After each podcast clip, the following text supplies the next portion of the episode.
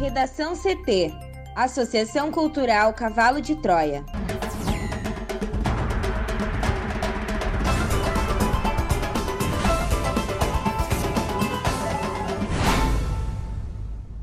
Agora, no Redação CT. Prefeitura de Porto Alegre publica novo decreto que modifica regras de funcionamento das atividades na cidade. Técnicos da saúde recomendam alerta de que a pandemia piorou para quatro regiões do Rio Grande do Sul. Vacinas e outros itens contra a Covid-19 têm tarifa zerada até o fim do ano. Sobe para 33 o número de municípios gaúchos que registram suspensão de aulas presenciais.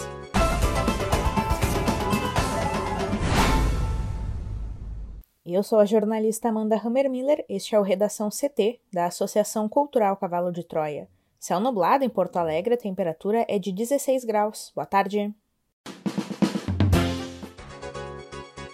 Tempo mudou nesta quinta-feira no Rio Grande do Sul. A previsão é de chuva para a maioria das regiões. A exceção é a Serra, o Litoral e a região sul, que ficam apenas com nebulosidade. Na capital, a máxima é de 20 graus. A previsão do tempo completa daqui a pouco. A Prefeitura de Porto Alegre publica novo decreto que modifica regras de funcionamento das atividades na cidade. As informações com a repórter Juliana Preto. Com a publicação de um novo decreto nesta quarta-feira, a Prefeitura de Porto Alegre modificou as regras de funcionamento das atividades na cidade. A alteração ocorre em razão da mudança no modelo de monitoramento da pandemia por parte do governo do estado. Uma das principais mudanças é a que põe fim na delimitação de horários para o funcionamento do comércio em geral, inclusive estabelecimentos como supermercados. Em relação à realização de eventos, por exemplo, é vedada a permanência de clientes em pé durante o consumo de alimentos ou bebidas assim como a abertura e ocupação de pistas de dança ou similares. A medida vale para eventos infantis, casamentos ou formaturas, seja em casa de festas, restaurantes ou bares. Para os setores de entretenimento e cultura, o documento mantém diversas recomendações feitas pelo Executivo Estadual mas amplia algumas limitações que faziam parte dos protocolos variáveis do chamado Sistema 3As. O público, Amanda, precisa estar exclusivamente sentado e com distanciamento. E também terá uma autorização conforme o número de pessoas, trabalhadores e público presentes ao mesmo tempo. No caso, até 300 pessoas não têm necessidade de autorização e de 301 a 600 pessoas precisa ter autorização do município. Já as regras em relação a competições esportivas profissionais e amadoras pouco mudaram em comparação ao último decreto vigente de 27 de abril é exclusivo para a prática esportiva, sendo vedado o público espectador. O documento na íntegra, Amanda e ouvintes, pode ser conferido no site da Prefeitura de Porto Alegre. Técnicos da saúde recomendam alerta de que a pandemia piorou para quatro regiões do Rio Grande do Sul. Thaís de Choan. Os técnicos que integram o grupo de trabalho da saúde que avalia a situação da pandemia no sistema de monitoramento 3As do governo do estado recomendaram o envio de alertas que a situação piorou em quatro regiões do estado. Os alertas são o segundo grau de risco em uma escala que vai até 3.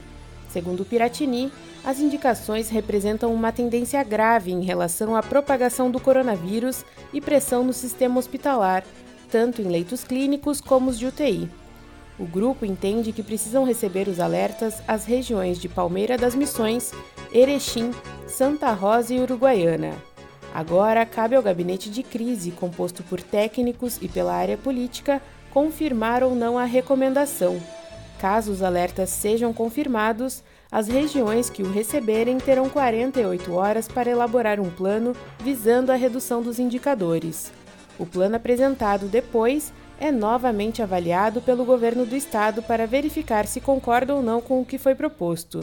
Os técnicos da saúde também enviaram avisos de primeiro grau de risco e que não depende de chancela do gabinete de crise para a região de Bagé e um novo para Caxias do Sul, que já havia recebido um comunicado na terça.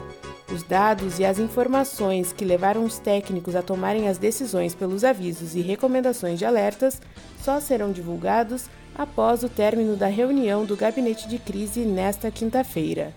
Para o Redação CT, Thaís Uchoa. Senadores planejam acareações na CPI da Covid. Irritados com as informações prestadas por ex-integrantes do governo, em especial do ex-ministro da Saúde, Eduardo Pazuello, integrantes da CPI da Covid planejam realizar acareações nas próximas semanas. Os senadores afirmam que os depoentes têm mentido com frequência e que Pazuello, além de mentir, apresentou dados errados. Até o presidente da comissão, Omar Aziz, do PSD, que tem tentado manter uma posição equilibrada, se irritou na sessão dessa quarta-feira, quando Pazuello afirmou que só faltou oxigênio em Manaus por três dias em janeiro. Outra declaração que irritou os senadores foi a de que sua saída do ministério se deu por missão cumprida. Entre as acareações já planejadas pelo comando da CPI, Amanda, estão a do ex-chanceler Ernesto Araújo e o ex-secretário de Comunicação Fábio Weingarten. E também a de Pazuello com o representante da Secretaria de Saúde do Amazonas ou Manaus, para confrontar informações sobre a falta de oxigênio. A CPI já tem em mãos documentos que contradizem declarações de Pazuello, como a do secretário de Saúde do Amazonas, que informou à Polícia Federal ter avisado por telefone ao ex-ministro da Saúde acerca da crise de oxigênio. Para o Redação CT, Juliana Preto um total de 628 produtos usados no combate à pandemia de Covid-19 continuarão a entrar no país sem pagar tarifa de importação até o fim do ano. O Comitê Executivo de Gestão da Câmara de Comércio Exterior prorrogou em seis meses o prazo da resolução que zera o imposto. A lista inclui medicamentos, vacinas, equipamentos hospitalares, itens de higiene pessoal e outros insumos. O prazo de isenção acabaria em 30 de junho caso não houvesse a prorrogação. Em nota, o Ministério da Economia informou que a isenção foi estendida a pedido do Ministério da Saúde, que coordena o enfrentamento à pandemia e apresentou uma nota técnica justificando a medida. A lista de produtos com tarifa zerada resulta de cooperação entre a Câmara de Comércio Exterior, o Ministério da Saúde, a Receita Federal e outras secretarias do Ministério da Economia.